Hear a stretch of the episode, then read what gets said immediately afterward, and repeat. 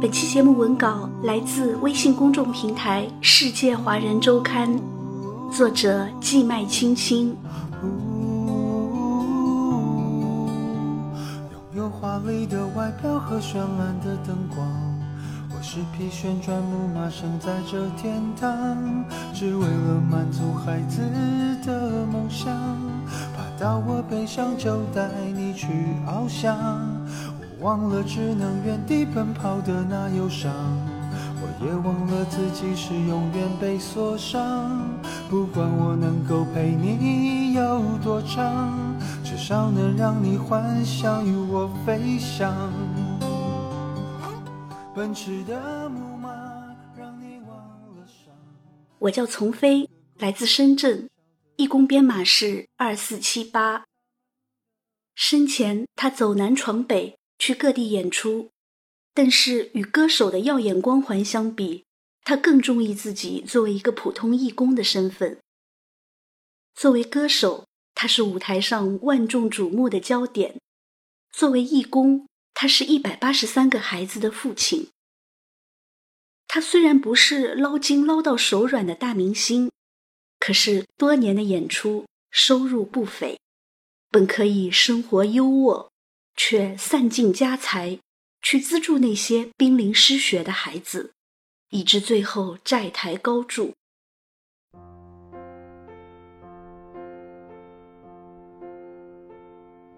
丛飞原名张崇，一九六九年十月出生在辽宁省盘锦市大洼县，自幼家境贫困，穷人的孩子早当家，丛飞初中还没毕业便辍学了。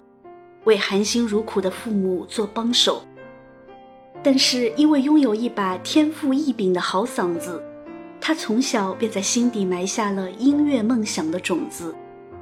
于是历尽艰难，四下拜师学艺，最终考上了沈阳音乐学院声乐系，后来被著名歌唱家郭颂收为关门弟子。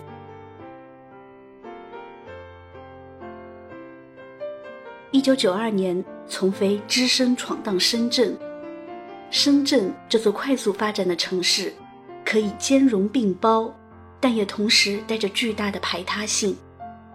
或天堂，或地狱，不仅在于你的生存能力，也在于机遇。最初，丛飞在深圳举步维艰，睡在桥洞里，吃人家剩下的盒饭。为了糊口。丛飞先后当过搬运工和洗碗工，很多苦活脏活也都做过。有一回劳累过度的丛飞，由于体力不支，晕倒在了草地上。醒来后，他把原名张崇改为丛飞，立志要从草丛中起飞。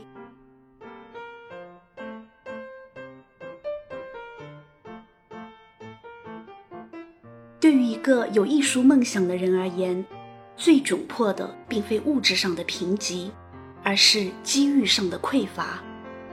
丛飞急需一场演出的机会，这个愿望不久后便在一个朋友的帮助下得以实现。可惜见钱眼开的朋友卷款逃跑，使丛飞重新陷入贫困潦倒的境地。如果用单一凸显的语句来评价丛飞，那他必然是一个懂得感恩的人。丛飞不但不恨这个朋友，还感激对方带给自己第一次上台表演的机会。然而，也就是这份感恩之心，让丛飞走上了一条与众不同的人生道路。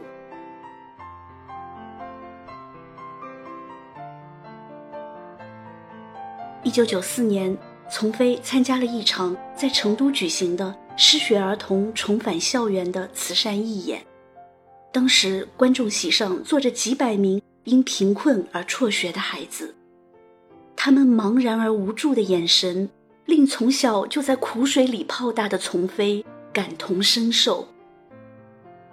读书应该是让他们摆脱贫困、走出原生态环境、改写命运的唯一途径。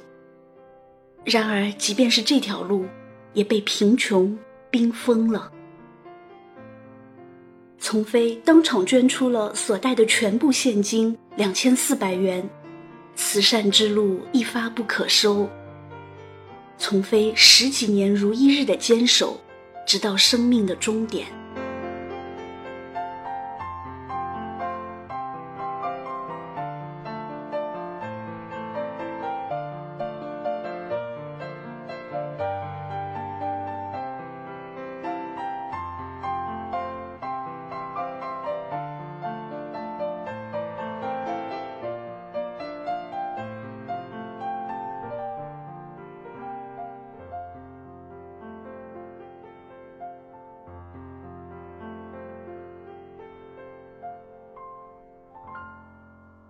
丛飞家里有一个保险柜，里面不是现金或贵重物品，而是他资助的一百多个孩子写给他的信和孩子们的照片。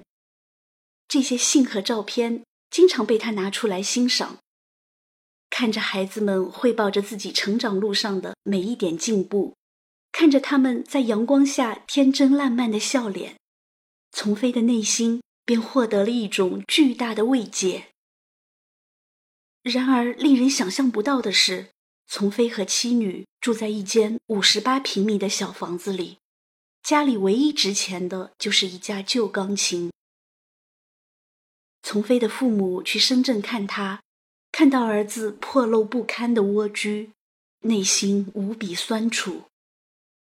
他们知道儿子演出挣的钱不少，可是举目四顾，却发现。几乎没有值钱的家当，衣柜关不了门，沙发坐上去吱吱响。收入和现实的巨大反差令他的父母非常费解，他们渴望得到一个合理的解释，可是丛飞却避而不谈。有天，银行寄来了催交购房贷款的账单，丛飞不得不道出了实情。我资助着一百多个失学的孩子，没钱交贷款了。父母心疼至极，这孩子怎么就不知道为自己想一想呢？也许丛飞根本就没有时间去想，因为他得紧锣密鼓的演出，才能负担一百多个孩子的学费和生活费。他常常刚收到一笔演出费。就马上寄给贫困地区的孩子，自己则从来没有多余的积蓄。二零零三年非典之后，丛飞的演出机会锐减，收入也急剧减少。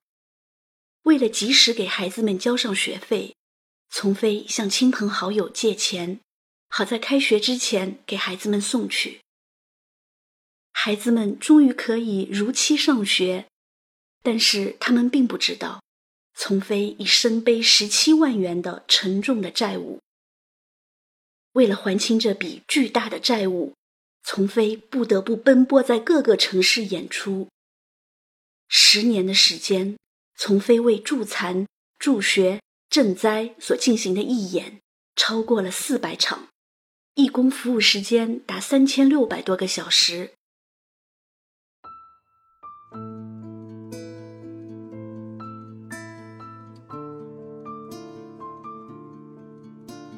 马不停蹄的繁重工作，长期的饮食不规律，最终让他患上了严重的胃病。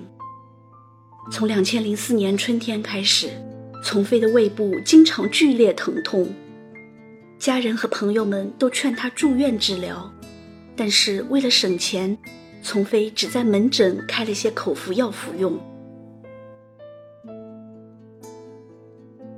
二零零五年五月。丛飞被诊断为胃癌晚期。他的朋友说，当时丛飞妻子连住院需要的一万元钱都拿不出来，还是我们几个朋友一起凑的。尽管与病魔进行了殊死搏斗，但二零零六年四月二十日，年仅三十七岁的丛飞仍不幸病逝。丛飞去世的十天前，便开始镇定地安排自己的后事。他提出，身后要捐出眼角膜，让自己有用的器官能帮助有需要的人。他叮嘱妻子，自己走的时候要穿上那套最喜欢的白色演出服。这套衣服曾随他征战天南地北，走遍千山万水。素服若战袍，与子同归。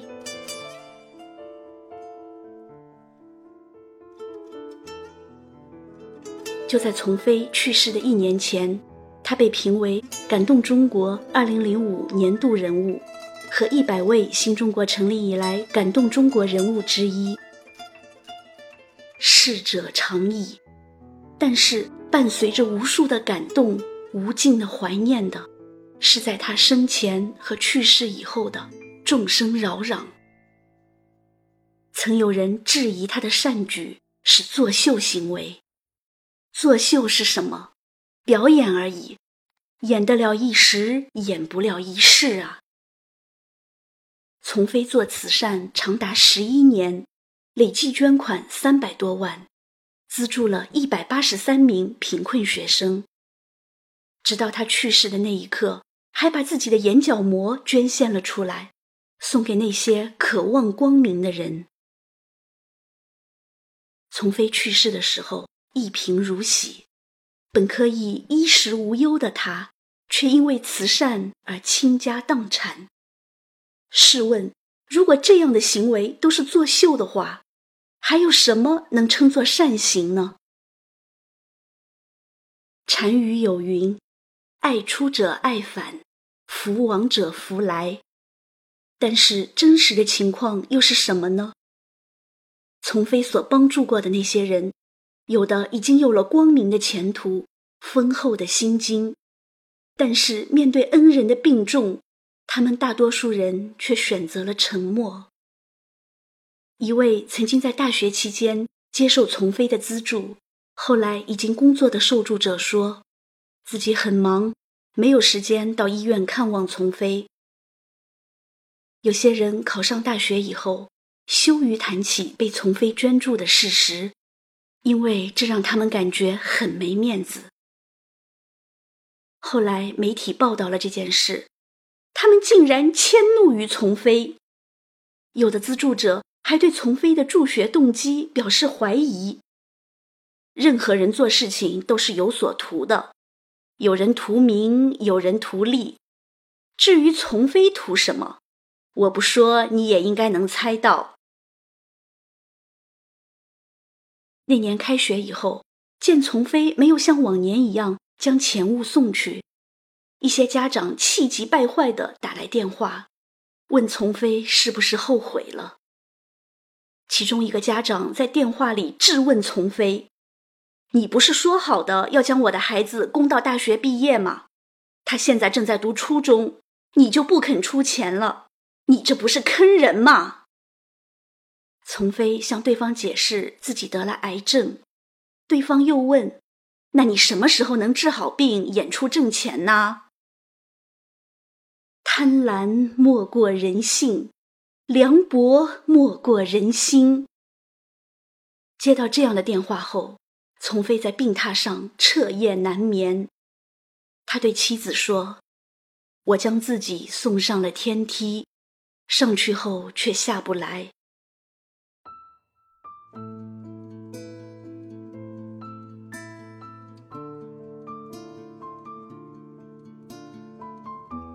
佛说，懂得施语是一种幸福。